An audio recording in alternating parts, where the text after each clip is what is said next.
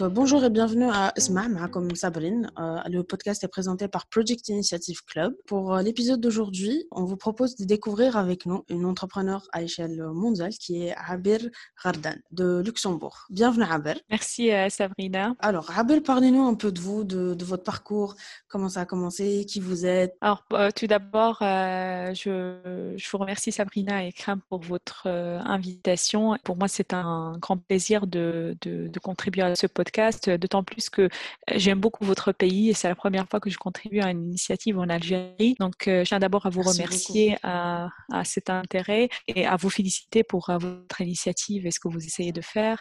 Merci alors, en, ce qui me concerne, je, je m'appelle Abir, Abir Artan. Je suis Financial Crime Lead auprès du cabinet de conseil Accenture au Grand-Duché de Luxembourg et je suis également CEO de The Leadership Academy, chercheuse en management et femme d'affaires et philanthrope. Waouh, c'est très bien, c'est magnifique. Dans votre bio sur LinkedIn, il y a écrit aussi que vous êtes entrepreneur social. Comment mmh ce choix est arrivé? C'est quoi votre parcours exact? C'est vrai qu'on on commence à différencier un tout petit peu l'entrepreneuriat social du, du, du, reste de, du champ de, de l'entrepreneuriat. Et donc, de l'entrepreneuriat social, c'est des initiatives qui, qui vont être lucratives, mais qui vont avoir surtout un but principal d'apporter un impact dans la société. L'idée était arrivée au départ avec The Leadership Academy, j'avoue que je n'ai pas commencé à être entrepreneur ou à me lancer dans des initiatives au début de ma carrière. Donc, j'ai commencé avec un parcours plutôt classique. J'ai terminé mes études, donc j'étais en classe préparatoire à Strasbourg et puis ensuite j'ai eu un diplôme en sciences économiques en Belgique et j'ai fait une certification dans les fonds d'investissement au Grand-Duché de Luxembourg en parallèle avec ma dernière année d'études. Cette formation a été fournie par le groupe bancaire BNP Paribas et donc j'ai réussi à intégrer le, groupe en finissant de, de l'école et de, cette certification. Euh, on m'a proposé un contrat et donc j'ai commencé ma carrière de manière très classique en travaillant dans un groupe euh, bancaire. Et euh, donc je rejoins à l'époque l'équipe commerciale pour des clients institutionnels, donc des fonds d'investissement. Peut-être que c'est ici où mon intérêt du leadership va, commencer.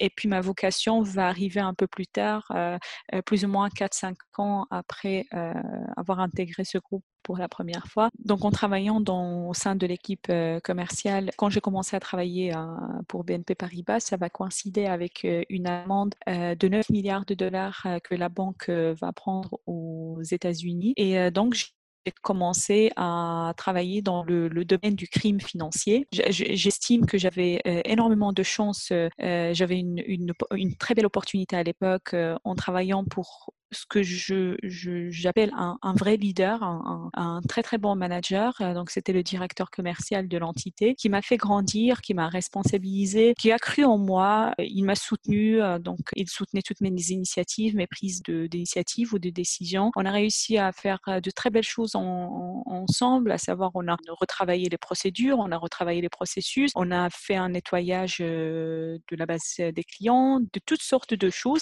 qui ont permis, qui nous ont permis à l'entité à l'époque de passer vers du vert, d'être une entité modèle. Donc, il va me prendre avec lui aussi pour rencontrer le procureur américain qui euh, suivait l'affaire. et donc, voilà, toutes ces choses-là vont me montrer euh, le bon côté du leadership. Euh, mais malheureusement, à, un moment donné, en étant aussi très, très jeune et à faire face à, toute cette pression qui venait avec toute cette visibilité que mon, manager m'a donnée, je travaillais avec la haute direction, je vais être confrontée à des comportements de la part de, certains dirigeants de l'entité qui vont pas être aligné avec mes, mes valeurs. Et donc là, je vais commencer à voir le mauvais côté du management. Donc, je vais euh, décider de démissionner, de quitter la banque parce que les choses n'étaient plus liées avec, euh, avec mes valeurs. Euh, ça coïncidait aussi avec une restructuration de mon équipe. Donc, c'est-à-dire que je ne travaillais plus avec le directeur commercial, mais avec un nouveau dirigeant avec qui je n'étais pas alignée du, du, tout. Et donc, je vais remettre ma, ma démission. Et à ce moment-là, ma vocation de changer ou essayer au moins de changer la façon dont le leadership est compris et aperçu par la future génération, elle va commencer à partir de ce moment-là. Donc en quittant le groupe, je vais fonder de l'académie de leadership de Leadership Academy au Grand-Duché de Luxembourg. Et on va avoir un objectif de fournir de l'éducation, ce qu'on appelle le executive education à des jeunes pour des, pour des tarifs qui sont très très bas ou presque gratuit. Donc pendant quelques années, on a offert à plusieurs personnes cette éducation de manière entièrement gratuite. Et à côté, on offre aussi des programmes à des prix vraiment très très très bas. le but étant de, de rapprocher ces jeunes professionnels du management à un jeune âge, parce que moi j'estimais que en fait la problématique aujourd'hui, c'est que les formations de leadership, elles vont être dédiées à des personnes de la haute direction. Donc, quand on commence à devenir manager, on va avoir un accompagnement avec quelques formations au management, euh, leadership, etc. Puis, on va avoir des formations de plus en plus poussées, plus on prend de la responsabilité dans l'organisation. Et euh, je trouvais que c'était pas trop tard de, de, donner ce genre de formation à ces personnes-là, mais je trouvais qu'on a raté une certaine catégorie qui est les jeunes et qu'il était nécessaire de leur fournir cette éducation dès le départ pour qu'ils grandissent avec un, un certain Moi, j'estimais que cet esprit, il se perdait un tout petit peu avec la pression du travail, avec aussi les enjeux. Vous savez, quand vous, allez, quand vous allez travailler dans une grande organisation, avec des enjeux politiques, avec des promotions, avec de la pression de la part des clients, etc., euh, parfois, on perd sa vision. Certains tombent dans le piège de perdre même leurs valeurs. Et donc, euh, le but, c'était de bien, bien imprégner ces valeurs de leadership dès le départ euh, chez les jeunes pour qu'ils puissent les appliquer demain quand ils vont arriver à des postes de haute direction. Merci beaucoup. Et justement, parlons de leadership. Est-ce justement important de permettre aux jeunes d'entreprendre des initiatives au sein d'une entreprise, même s'ils sont à très basse échelle, par exemple, même s'il n'est pas manager, mais s'il a une initiative, qu'il l'entreprenne comme il faut dans une entreprise? Oui, tout à fait. Hein. Normalement, c'est ce qui doit se, se passer. Parfois, on engage des personnes qui sont tellement brillantes, mais si on les engage pour les étouffer et ne pas les laisser euh, s'exprimer, apporter leur euh, plus-value, etc., juste sous le prétexte qu'ils sont jeunes, qui sont juniors et qui manquent d'expérience, on va les, euh, on va les étouffer. Moi, j'ai eu cette, cette, expérience de manière très concrète quand j'ai commencé mon tout premier job. Je reportais directement à un directeur exécutif dans une banque internationale. Je ne sais pas si elle existe en Algérie, mais je suppose que, que, oui, c'est un groupe international. Et donc, cette personne-là, malgré la différence d'âge, il avait facilement 30 ans d'expérience par rapport à moi, il avait une position de pouvoir, etc. Mais il ne m'a jamais fait ressentir cette, cette différence dans le sens où j'ai toujours été un peu comme son égal au travail, c'est-à-dire qu'on s'écoute mutuellement on repense à nos idées, euh, etc quand je propose quelque chose, il ne m'a jamais dit non, mais pour qui tu te prends, tu es encore jeune, tu dois apprendre d'abord avant de, donner des initiatives. Mais c'était tout à fait le contraire. dès que j'avais une idée ou que je pensais, parce que je suis arrivée aussi avec un œil frais. je viens juste de terminer les, mes études. C'est la première fois que je commence une vraie expérience professionnelle et j'arrive avec un œil qui a peut-être une compréhension différente ou une vision différente par rapport aux choses qui étaient déjà faites depuis des années dans cette institution-là. Et donc, je commençais à proposer, déjà à, challenger pourquoi les choses étaient faites de la manière dont elles étaient faites, et puis à proposer qu'on les fasse différemment. Et c'est justement le fait qu'il a toujours été à l'écoute, il a toujours soutenu mes initiatives et on a réussi à les mettre en place. C'est ça qui a fait que nous avons réussi à faire des choses extraordinaires. Je me rappelle, on était, je pense, la seule entité qui a fait, qui a été sujette à l'investigation par euh, le, procureur américain qui ont reçu des félicitations par rapport à la manière dont on a géré euh, ces investigations-là, mais aussi la manière dont on a travaillé nos processus, on a été proactif. Et donc, euh, toutes ces choses-là, je me suis toujours dit que si j'avais pas un manager qui me laissait faire, qui me faisait confiance et qui croyait en mes prises d'initiative, etc., on n'aurait jamais réussi à les mettre en place et ces initiatives n'auraient jamais réussi à voir le jour pour moi, le leadership, c'est quelque chose de primordial dans toute organisation parce que ça va euh, déterminer le degré de réussite de cette organisation. Tout à fait, tout à fait. Donc, euh, le leadership détermine le degré de réussite d'une organisation. Mmh ça, c'est à mettre en, citation. Alors, parlez-nous un peu des difficultés que vous rencontrez avec euh, The Leadership Academy. quand vous nous avez parlé du projet, quelles sont les difficultés qu'un projet comme, comme de Leadership Academy peut rencontrer sur le terrain Alors, si vous parlez d'un point de vue entrepreneurial, le The Leadership Academy, ce n'est pas, le seul, ce pas le seul business que, que j'ai essayé de lancer. et avant même de Leadership Academy, j'ai essayé de lancer une, une, entreprise, donc en fait un projet en, en étant part-time entrepreneur, donc un entrepreneur à temps partiel, parce que j'ai un job à côté qui me demande aussi énormément de temps. Et encore aujourd'hui, avec Accenture, j'ai un job qui me demande aussi beaucoup de temps, beaucoup de concentration on peut toujours être un entrepreneur à temps, à temps partiel en consacrant parfois des soirées, des week-ends, parce que quand on fait les choses avec passion, c'est même motivant d'avoir d'avoir quelque chose à côté qui, qui, peut nous...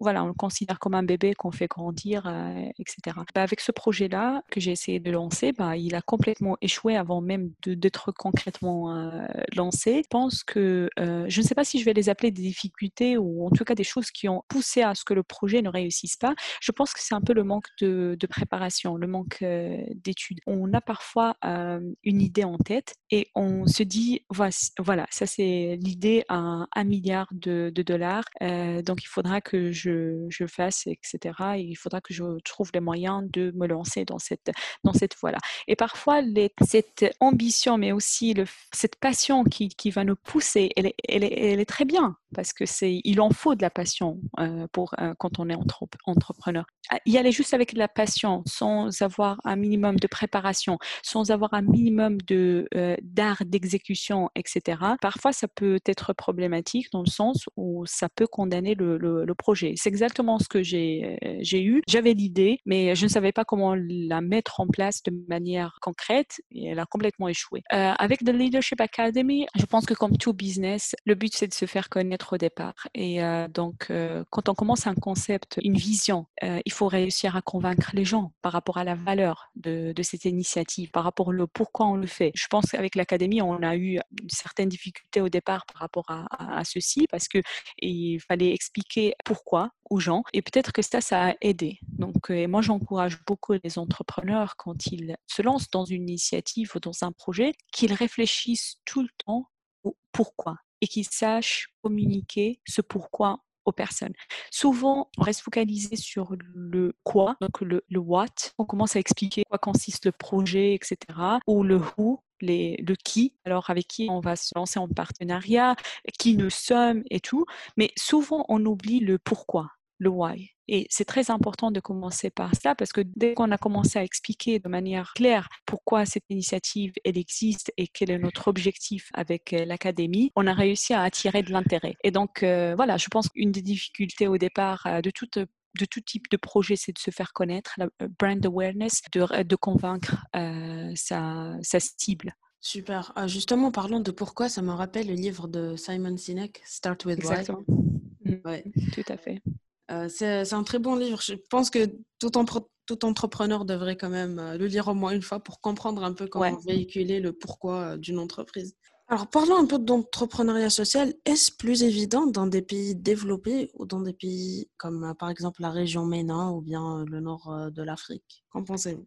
C'est une très très bonne question. Hein. J'entends, euh, j'ai jamais eu l'expérience moi-même au, Maroc, de là où je viens, ou en Algérie ou dans le reste de l'Afrique du, Nord, mais j'entends euh, de la part de personnes qui se lancent dans des initiatives liées à l'entrepreneuriat sociétal euh, qu'il y a des parfois des difficultés. Mais moi, je estime que ce n'est pas seulement l'entrepreneuriat social qui est, qui est visé ici, mais je, pense, on peut, le, on peut le dire de manière très, très franche et transparente, il y a encore du travail à faire en Afrique du Nord. Les, pays sont sur une excellente voie. Il y a beaucoup de choses qui ont évolué. Il y a des ressources, surtout un capital humain qui est très important avec son intelligence, avec ses capacités euh, qu'il faut, dont il faut encore profiter. Et, euh, et, je pense que la lacune qui reste encore aujourd'hui, c'est d'encourager de manière très visible et de manière très concrète les initiatives en entrepreneuriat social. Mais je pense que c'est la seule chose qui fait que peut-être on pourrait avoir l'impression qu'en Europe ou aux États-Unis, l'entrepreneuriat social est beaucoup plus évident quand vous le mettez euh, que dans nos pays d'origine. Mais c'est euh, l'infrastructure y est, les capacités intellectuelles y, sont aussi. Il faut juste que les États travaillent de manière à encourager plus d'initiatives de ce, de, ce type-là et de manière aussi plus visible et plus concrète. Merci beaucoup. Alors, justement, parlant d'encouragement, de, de, motivation en quelque sorte, qu'est-ce qui peut motiver les jeunes euh, d'aujourd'hui à justement devenir entrepreneurs ou bien à suivre la voie de l'entrepreneuriat? Alors, je pense qu'il y a certainement derrière euh, cette motivation une passion, devenir euh, entrepreneur. Je pense qu'on on devient entrepreneur parce qu'on veut l'être c'est pas quelque chose qui s'impose. Vous voyez, c'est différent de toute euh, autre euh, profession, euh, notamment en finance ou, si on reste dans le domaine financier. Vous voyez, vous faites des études en, finance ou en comptabilité ou dans d'autres branches de l'économie, et puis vous allez commencer dans certains métiers spécifiques, voilà, parce que vous faites que suivre votre chemin, votre parcours. Alors que quand vous décidez de vous lancer comme entrepreneur, c'est parce que derrière, il y a certainement une passion de vouloir créer quelque chose, de vouloir contribuer peut-être à l'économie, de vouloir euh, laisser son empreinte. Je donne toujours l'exemple d'un projet, c'est comme un bébé qu'on a et qu'on essaye de faire grandir, de voir grandir, euh, etc. Donc je pense que c'est pas seulement de manière caricaturale, mais c'est un peu vrai. Hein. Quand on a un projet, on aimerait le, voir grandir, euh, prendre différentes formes, différents aspects. Et je pense de manière un peu macro, ce qui motive aussi les personnes à devenir euh, entrepreneurs, je pense parfois il y en a qui recherchent de la liberté financière, euh, donc en croyant que euh, si je travaille chez un employeur toute ma vie, je vais avoir un salaire qui évolue, mais pas de manière extravagante, alors que quand je me lance comme entrepreneur, j'ai de grandes chances de devenir riche, de me faire de la fortune.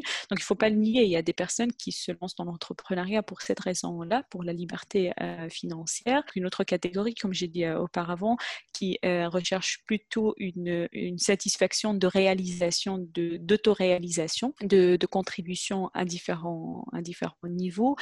Et puis, parlons de motivation outre, comme je disais tout à l'heure, d'un niveau un peu plus macro, euh, là, ça pourrait être l'infrastructure qui pousse les gens à s'orienter dans cette direction-là. Si on prend aux États-Unis, en Californie, les personnes qui côtoient la Silicon Valley, ils ont voilà, cette envie de devenir entrepreneur en voyant la quantité de, startups qui se lancent dans le coin. Donc, parfois, un peu l'infrastructure du, pays où euh, on parlait d'encouragement tout à l'heure, euh, à quel point le pays, l'État encourage les jeunes à prendre des initiatives, à réaliser, euh, soit par de manière administrative ou par des financements qui sont offerts à, ces, jeunes, soit par des créations de certains bureaux ou certaines initiatives qui pourraient les soutenir, par exemple réaliser un business plan, euh, répondre à leurs questions, les coacher, les guider, offrir des, séances. Si on a cet environnement dans un pays, je pense que ça pourrait driver beaucoup de personnes à vouloir euh, se lancer en, en, entrepreneuriat et créer leur propre projet. Et euh, justement, est-ce que l'entrepreneuriat c'est fait pour tout le monde? Aujourd'hui, les jeunes se lancent dans différents projets, différents, que ce soit pour des business ou bien pour des startups. Mais est-ce que c'est vraiment fait pour tout le monde, pour toute personne qui a de la passion et de l'ambition il faut, le, il faut être franc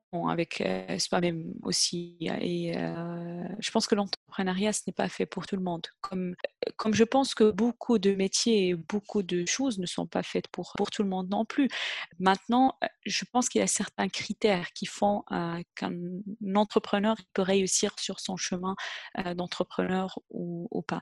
Hum, ce que j'aimerais dire ici, c'est qu'il ne faut pas, il ne faut pas se coller l'étiquette de je ne suis pas un entrepreneur à la au premier échec parce que ce n'est pas le critère pour déterminer est-ce que je peux être un entrepreneur ou pas. Mais si on prend par exemple la persévérance, le fait de toujours continuer malgré les échecs, de recommencer, de retester, de recrafter l'idée, etc.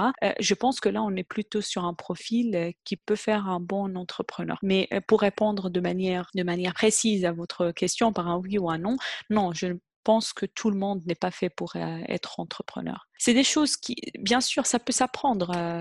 il y a des choses, il y a certains skills qui peuvent s'apprendre, soit par l'executive education, soit dans des, programmes en ligne, etc. Parfois, c'est l'expérience qui peut nous, apprendre, mais je pense que s'il n'y a pas cette matière première, c'est comme un diamant. Vous, voyez, il y, a, quelque chose au centre. Si on n'a pas cette matière-là, je pense que c'est trop difficile de juste, en apprenant à être un entrepreneur, de réussir sur ce chemin-là. D'accord. Comment vous voyez un peu l'évolution du monde de l'entrepreneuriat, surtout peut-être l'entrepreneuriat social, dans euh, la région du nord-africaine ou la région du MENA en général, donc Middle East et North Africa? Bah, Je pense que ça se développe plutôt euh, bien. Je pense que l'avenir, il est, comme on dit en anglais, hopeful. Euh, ça porte à l'espoir. Il y a encore du travail, comme j'ai dit tout à l'heure, à, faire dans le sens où euh, les États doivent continuer à préparer l'infrastructure pour euh, ces jeunes entrepreneurs. On en a parlé la dernière fois dans un webinaire par rapport au Maroc et quelles sont les choses qui empêchent les, entrepreneurs de rentrer au Maroc et de créer leur entreprise au Maroc. On a taclé principalement le point de l'administration et des papiers. Je pense que voilà, ça c'est valable pas seulement en Afrique du Nord, mais dans tout plein d'autres pays, euh, même en Europe, dans certains endroits en Europe. Voilà, c'est le plus on va faciliter ces euh, entraves, euh, ces difficultés que les entrepreneurs rencontrent au départ, et on va les aider, peut-être se focaliser plus sur les, des problématiques plus importantes comme le financement, comme les partenariats, etc. on leur donne plus de chances de, de réussir. Mais de manière plus globale, l'entrepreneuriat en Afrique du Nord se développe plutôt bien. Je pense que c'est des pays qui sont en pleine croissance et qui continuent à l'être. Il manque, euh, voilà, il manque peut-être aussi plus de prise d'initiative par de jeunes entrepreneurs à vouloir peut-être défier challenger l'environnement parce que je pense que c'est aussi une, chose qui pourrait initier un changement local, c'est qu'il y ait plus d'initiatives de la part des entrepreneurs et puis euh, de créer une sorte de communauté d'entrepreneurs et puis de, de, devenir un peu des change makers, euh, essayer de influencer le gouvernement de manière à, plus les aider, plus faciliter les choses euh, pour, euh, pour eux. Moi, mon pressentiment, sans être vraiment très impliqué dans ces pays, c'est que euh, je vois qu'il y a de l'effort qui est engagé, je vois qu'il y a une volonté de vouloir aller dans cette direction, d'encourager beaucoup plus de monde à, à entreprendre des choses. Il y a encore un peu de travail à faire, mais ça, je pense que c'est un peu la responsabilité aussi des citoyens de, de pousser ce changement et de, de, revendiquer un peu les choses qu'ils qu'ils veulent. Donc, en quelque sorte, plaidoyer justement pour euh, ce changement, n'est-ce pas? Voilà, exactement. Moi, je suis, euh, je suis pas très adepte du euh, euh, mouvement euh, de personnes qui revendiquent énormément de choses, qui demandent beaucoup de choses et qui ne font rien pour l'avoir. Mais c'est très marrant parce que quand on parle de pays de l'Afrique du, Nord, on regarde toujours le Maroc ou l'Algérie ou la Tunisie comme étant, euh, comme étant des personnes qui ont des choses à nous rendre, alors que ce sont des terres enfin, quand c'est nous, les êtres humains, qui vivons euh, sur ces terres, qui pouvons faire bouger les, choses, mais on attend, de, euh, on attend d'une, de, de, quelque chose qui est immobile, de nous rendre quelque chose en, en, en retour. Alors moi, je suis, je suis, je suis pas très adepte de ce mouvement de vouloir tout le temps revendiquer des choses si on ne fait pas ce qu'il faut pour avoir euh, ces, choses-là. Je, je pense que il y a, y a un, bien, je sais pas si c'est un proverbe, mais en tout cas c'est, c'est quelque chose qu'on dit, c'est quand quand on veut changer quelque chose, il faut d'abord qu'on soit le changement qu'on voudrait voir dans le monde. Et j'imagine que si chaque personne réfléchit de la sorte et chaque personne essaye de se changer vers ce qui représente un, idéal pour, euh, pour elle, on arriverait à atteindre cet objectif euh, tous, ensemble. Et c'est beaucoup plus pratique que de continuer avec la frustration, avec euh, voilà, toutes nos revendications de on veut cela, on veut cela, on veut ça, mais en fin de compte, on se rend compte aussi qu'on ne fait rien, nous, en tant que citoyens, pour aller dans cette direction-là. Donc, comme vous l'avez bien, bien dit, c'est faire partie de ce mouvement pour atteindre le changement qu'on souhaiterait voir. Exactement, et surtout, il faut d'abord être le changement avant de, avant de le revendiquer ou de le vouloir, simplement. Exactement. Et c'est quelque chose de valable dans le monde de l'entrepreneuriat dans, le sens que l'entrepreneuriat, ça vient du mot entreprendre. On entreprend des choses. Et quand on rentre dans ce domaine-là, il faut, moi, un conseil que je donne aux personnes, c'est de ne pas prendre des choses déjà été mises en place des milliers de fois avant nous, mais il faut surtout entreprendre avec des initiatives, avec des nouveautés. Et donc, euh, pour moi, ça c'est un point très euh, important parce que euh, ça aussi, ça peut présenter une caractéristique de la réussite en entrepreneuriat. C'est aussi le degré de la et de l'innovation qu'on apporte dans les, idées. Il ne faut pas être dans le copy-paste. J'ai entendu qu'il y a quelqu'un qui a fait une initiative et que ça marche très très bien. Alors je, je vais faire exactement la même chose parce que si ça réussit pour cette personne-là, ça va réussir pour moi. Non, il ne faut pas réfléchir comme ça. Il faut s'inspirer de différentes histoires en essayant de créer quelque chose qui soit propre à soi et qui soit différente. C'est cette volonté de vouloir tout le temps se différencier des autres qui va nous permettre aussi de survivre sur le long terme. En MBA, euh, dans des études en business schools, on parle beaucoup de ce competitive advantage le competitive advantage, c'est le, euh, c'est voilà, c'est ce petit quelque chose qui va nous différencier de tous les autres et qui va nous permettre d'être sur dans une position de, de, de, force. Parce que quand vous l'imaginez, un marché, quand on vient avec son projet, et j'avais parlé de ça au départ, c'est il faut être un minimum préparé. Je dis pas qu'il faut le préparer dans des, euh, dans un document Word, dans un PowerPoint ou dans un Canva ou autre. Ces outils peuvent aider. Donc, tout ce qui est business model canvas, des value proposition, des choses comme ça, c'est des outils qui peuvent aider des entrepreneurs, euh, tout comme le business plan.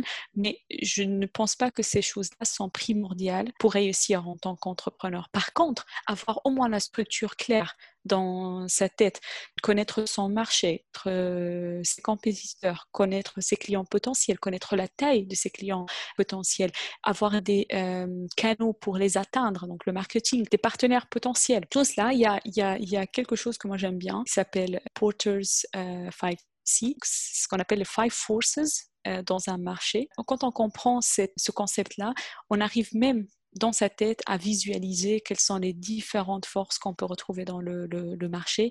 Et avant de se lancer dans un marché, il faut, il faut le connaître un minimum. Il faut un minimum de, de préparation, quoi.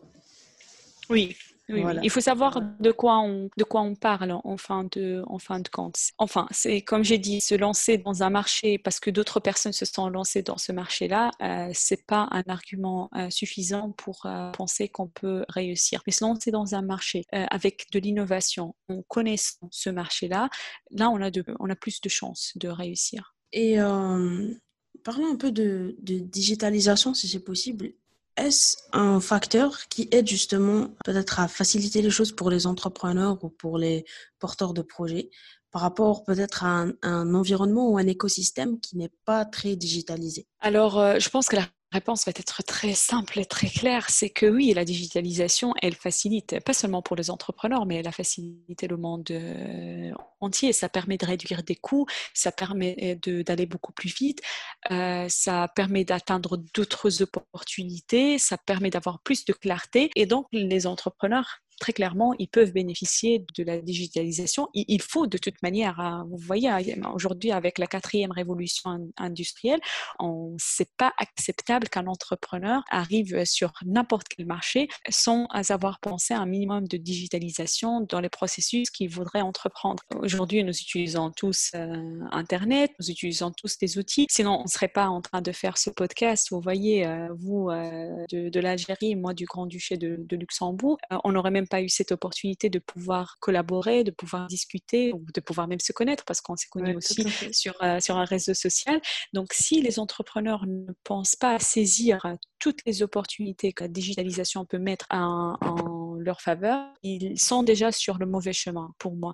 Et là, quand on parle de digitalisation, ça peut vraiment prendre des, aspects très différents. Hein. Ça peut être la digitalisation des, processus, ça peut être la digitalisation des données. Vous voyez là, vous, pouvez vraiment imaginer euh, quelqu'un qui, euh, je caricaturise, mais euh, vous imaginez l'entrepreneur qui a un cahier qui note tous les tous clients potentiels sur un cahier contre quelqu'un qui utilise une base de données euh, digitalisée avec des millions de, données euh, de clients potentiels. Vous voyez déjà la limite de chaque personne. Le premier, c'est son cahier. Le deuxième, c'est le, le, ciel et la, et la limite. Et puis, il y a des outils de collaboration aussi qui sont mis à disposition des entrepreneurs aujourd'hui pour la planification des projets, pour le suivi des, des ventes, la, la, comment dire, la supervision de, des KPIs, de différentes données dont ils pourront en avoir besoin, contacter des, des partenaires à distance et tout. Tout cela, c'est très bénéfique aux entrepreneurs.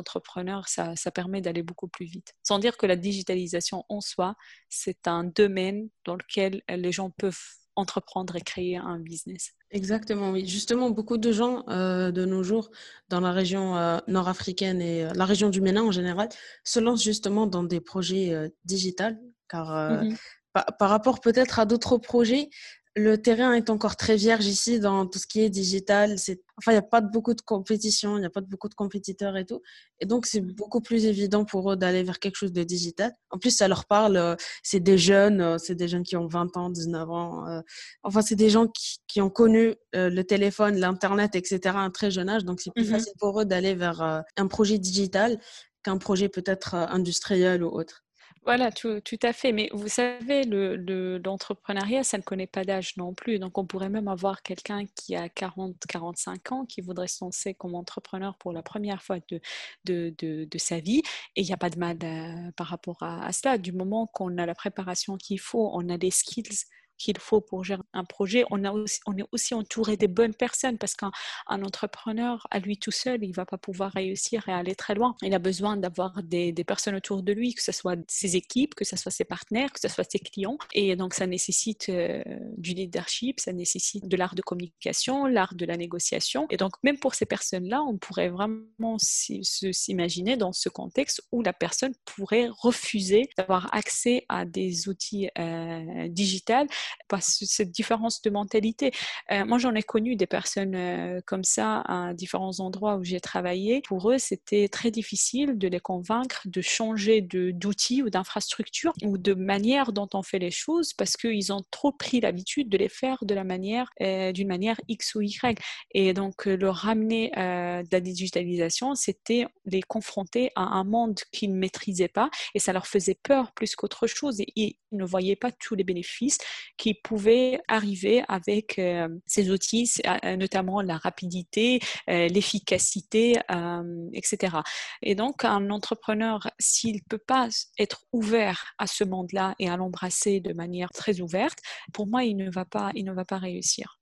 Et on n'a pas tous grandi dans cette, cette ambiance-là en ayant un téléphone. Moi, je me rappelle quand j'étais très jeune, j'avais un, un, ordinateur à la maison, c'était avec un système MS-DOS. Je devais presque coder pour pouvoir passer du desktop vers une application. Donc j'apprenais les, euh, voilà, toutes les, différentes étapes de codage que je devais écrire dans ce système pour pouvoir euh, naviguer dans l'ordinateur. Et j'ai pas eu de portable qu'avant mes 14 ans, je pense. Et c'est encore un téléphone qui était en couleur, mais c'est un très très ancien Samsung. Donc vous, les jeunes, cette génération de, de, de maintenant, vous avez plus de facilité avec ces choses-là. Et donc la discussion ne se présente même pas est-ce que vous devrez continuer sur la digitalisation ou essayer de faire les choses sans, sans utiliser ce, ce, ce monde-là. Et de toute manière, ça ne réussirait pas. Oui, tout à fait. Donc voilà, on arrive déjà à la, dernière question. Donc pour clôturer l'entrevue, est-ce que vous pouvez nous donner des conseils pour des jeunes qui veulent justement devenir entrepreneurs, qui veulent se lancer dans leur projet? Quels seraient peut-être les conseils ou les astuces ou peut-être les choses à éviter, les choses à faire que vous considérez genre primordiales pour un entrepreneur? Pour moi, la chose la plus importante, c'est la persévérance. C'est de pouvoir continuer en toutes circonstances. Et je pense que c'est ce qui fait la différence entre des gens qui réussissent c'est des gens qui ne réussissent pas. C'est que, pense à tout moment, on est tous confrontés à des obstacles, pas identiques, ils ne sont pas pareils, mais ça reste quand même des obstacles. Et ce qui fait la différence entre celui qui va, qui avance, qui va très loin, et la personne qui s'arrête au milieu du chemin, c'est le fait de décider à un moment donné est-ce qu'on continue ou on s'arrête? Et donc, si on a cette capacité de, peu importe ce qui nous sur la tête, peu importe quel obstacle on peut rencontrer sur notre chemin, on continue toujours à avancer, on continue toujours à croire en ce pourquoi on fait tout ça, on va avoir des chances à un moment donné à arriver et à réussir. Et ça, c'est très important pour un entrepreneur parce que vous allez voir, avoir une idée, rêver voilà, de devenir un CEO, d'avoir des centaines de personnes qui travaillent pour vous. Vous avez cité les voitures tout à l'heure quand on, avant qu'on commence ce podcast. Tout ce lifestyle d'entrepreneur, c'est très facile de se l'imaginer sur un canapé ou dans son lit ou marchant dans, dans, la rue. Mais quand on passe aux choses concrètes et de manière pratique, on va se rendre compte rapidement que le monde réel est différent et on va avoir des obstacles. Euh, on va avoir parfois mal calculé notre coût. On va sous-estimer parfois certaines étapes, certaines choses. Et donc, euh, si à chaque fois on va avoir toutes ces difficultés qui vont s'accumuler, on va dire non, je ne vais pas réussir, euh, on va tout de suite arrêter, alors qu'il faut continuer. Même quand un projet ne fonctionne pas, il faut continuer. Comme j'ai dit tout à l'heure, c'est pas un critère de, de bon entrepreneur ou pas. Parfois, c'est l'idée n'a pas été assez bien travaillée et c'est une expérience. Il faut savoir apprendre de ces expériences et apprendre de ces échecs parce que ça permet à la prochaine étape ou à la prochaine expérience d'y arriver beaucoup plus préparé, d'être beaucoup plus armé avec peut-être de meilleures stratégies, de meilleures façons de faire. Et donc, euh, quand on est dans cette, dans cette ambiance-là, on continue tout le temps à avancer euh, malgré les, malgré les circonstances, malgré les difficultés. On arrive à faire grandir euh, l'idée, à la tester, la retester, ça échoue, on recommence. On va peut-être commencer avec un produit A, puis on va passer vers un produit C qui est un dérivé, mais voilà, on se rend compte qu'il y a aussi euh, un meilleur besoin, une meilleure euh, responsiveness, une meilleure réceptivité par le marché à ce produit-là, bah, pourquoi pas? Donc, donc voilà, un entrepreneur, c'est quelqu'un qui sait jongler continuellement entre les échecs, l'apprentissage et qui continue, malgré toutes les entraves et toutes les difficultés, à avancer. Et puis, il y a quelque chose qui est très important pour, pour moi dans le monde d'entrepreneuriat, c'est la capacité d'exécuter des, des idées le fait de ne pas seulement parler action, mais de faire ces actions-là et, et de les prendre. Et la qualité de cette exécution, ça va aussi permettre à la personne de, de plus ou moins réussir. Et donc, euh, je dis tout le temps que être un entrepreneur, ce n'est pas avoir de bonnes idées, parce que une idée, elle ne vaut rien qu'elle est seulement une idée. Mais elle commence à, valoir quelque chose quand vous allez la, mettre en pratique. Et donc ce passage de, l'idée vers le concret, vers la, la pratique, ça passe par l'exécution et cette étape-là, elle est très importante des gens qui ne sont pas capables d'exécuter leurs idées et ne vont pas aller loin parce qu'ils vont toujours s'arrêter à l'étape de, l'idée. Un autre conseil que je peux donner, c'est toujours croire en soi parce que parfois vous allez avoir personne qui va croire en vous euh, à part vous-même. Donc donnez-vous cette chance de quand même croire en vous et en ce que vous essayez de réaliser. Dans mon entourage, parfois, euh, j'entends des personnes qui me disent moi je peux jamais faire ça parce que je suis pas capable. Euh, moi j'ai pas les bons skills pour faire euh, ça, mm, moi, j'ai jamais été confrontée à des situations comme ça, donc je ne peux pas le faire. Et donc, je pense que ce qui est important, c'est d'arrêter, de se mettre des, des, obstacles soi-même, de dire je ne suis pas capable, je ne suis pas comme les autres. Il y a des gens qui vont se comparer à Elon Musk, à, Jeff Bezos, euh, Bill Gates, à, Steve Jobs. Ils vont dire moi je suis pas comme ces personnes-là. Mais ces personnes-là, elles ont commencé aussi toutes petites. Elles ont décidé de, de prendre des ambitions très très grandes et c'est sûr qu'à l'époque, elles se sentaient pas très extraordinaires. Et nous non plus, on ne pouvait pas les prendre pour des gens extraordinaires parce que personne ne les connaissait. Mais elles ont commencé de rien, elles ont continué, elles ont certainement eu beaucoup de difficultés et elles n'ont jamais arrêté. Et donc, pour moi, on n'est pas entrepreneur. Un entrepreneur n'a pas un, profil, un persona euh, spécifique. Euh, c'est un ensemble d'expériences, c'est un ensemble de skills, c'est aussi un niveau de passion et de volonté qui font de, cette, euh, qui font de la personne un, entrepreneur. Euh, et, donc, il faut croire en soi, malgré le fait qu'on commence petit. Il ne faut pas avoir peur de commencer petit.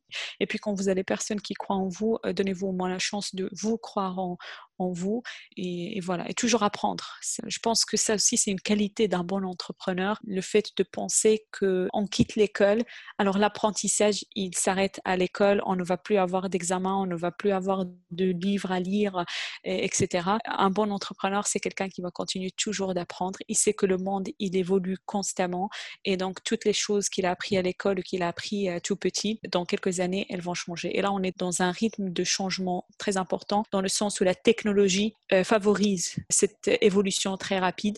Et donc, si on ne va pas se renseigner, si on ne va pas essayer d'apprendre, si on ne lit pas, que ce soit de la fiction, de la non-fiction, euh, ou si on ne se renseigne pas, on va toujours être old school, on, va, on va être dans une case c'est comme quelqu'un qui va dans une case et le jour où il sort à l'extérieur, il découvre un monde qui est complètement nouveau et il se sent complètement largué. Euh.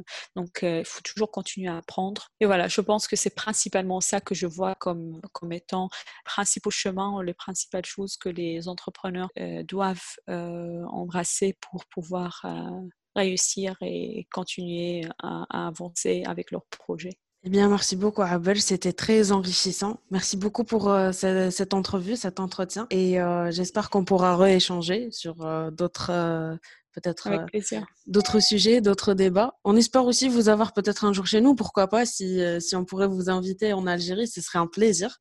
Avec plaisir. Hein. Alors, merci pour notre audience de, de suivre ce podcast et on espère vous revoir très bientôt.